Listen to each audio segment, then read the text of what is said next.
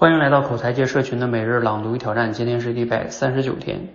无论啊我们做什么事情，背后的驱动力呢，都可以归为这两种：要么为了追求快乐，要么为了避免痛苦。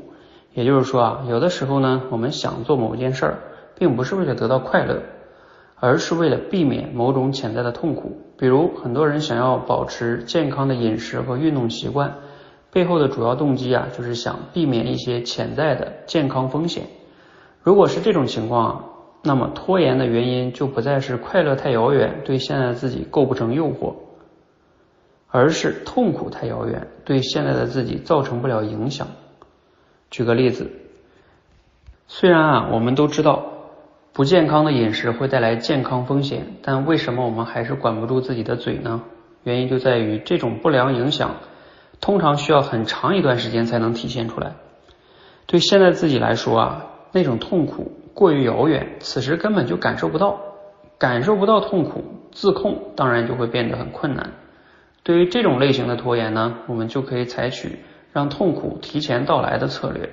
其实大家经常喜欢使用的打卡就是一个不错的办法，因为打卡利用的就是人人们厌恶背信承诺的心理特点。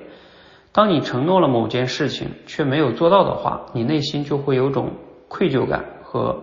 羞耻感，为了避免这种痛苦，你就会努力去遵守自己的承诺。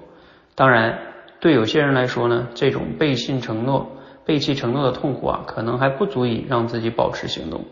这个时候呢，你就可以考虑增加痛苦的程度，比如加入契约金规则，用损失金钱的痛苦来刺激自己。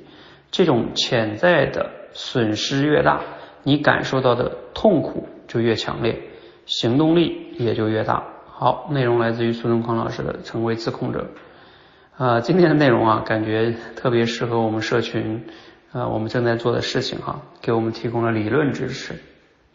那我们也是让大家去打卡哈，包括现在这个朗读挑战也是这样的。我们现在已经持续打卡一百三十九天了，啊，而且会继续打卡下去。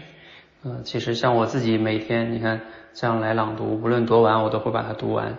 先不管说读的好不好吧，那也是因为哈，我也不想背信这个承诺吧。呃，所以你看这个其实是有有有效果的哈。呃，包括啊这里边后边也有谈到契约金哈。那像我们自己在群里边呢，也有时候会让大家去用这种契约金的形式啊，公开承诺的形式啊，等等等等等等哈。啊，总之啊，这个就是大家理解这个原理哈，就是你想要去做一件事情，如果不是为了快乐，那就是为了逃避痛苦，那能不能让痛苦早一点到来？不要让自己就是这种，反正你不想得到得到这个痛苦，那你就得去做，反而呢你就能做了。这是一个挺好的方法吧？啊，希望对你有启发，能帮你战胜拖延。好，嗯。欢迎和我们一起每日朗读与挑战，持续的输入、思考、输出，口才会变得更好。谢谢。